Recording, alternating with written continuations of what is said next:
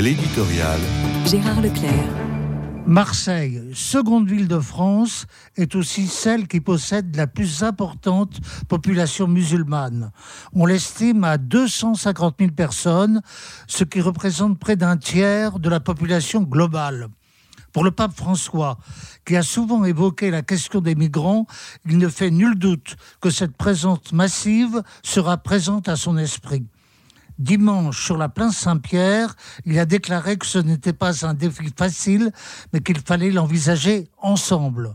Ensemble, cela s'entend forcément sur le plan interreligieux. Le diocèse de Marseille, sous la conduite du cardinal Hamelin, s'en préoccupe depuis longtemps. Mais la tâche est d'autant moins facile que l'islam ne s'y présente pas sur un front uni, même dans ses instances les plus officielles. La Croix publiait hier une double page d'enquête sur le sujet fort intéressante. Marguerite de Laza note que dans les quartiers nord marqués par la pauvreté émerge un islam plus rigoriste qui attire les plus jeunes. Le phénomène fait l'objet en ce moment d'études précises qui montrent la difficulté pour la puissance publique d'affronter une réalité religieuse et sociale spécifique qui est très loin du christianisme. Un État laïque peut-il entrer en compétition avec une telle réalité?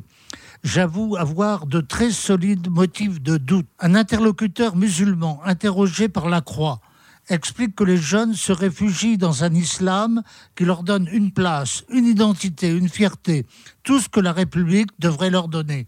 Certes, la République peut inspirer des attitudes civiques, un certain sens du bien commun et de la solidarité, peut-être une volonté de promotion sociale, mais elle n'est pas une religion. Elle n'est pas une religion de substitution. Sa laïcité le lui interdit et son langage n'est pas toujours propre à rassurer dès lors que le religieux s'y trouve dévalorisé.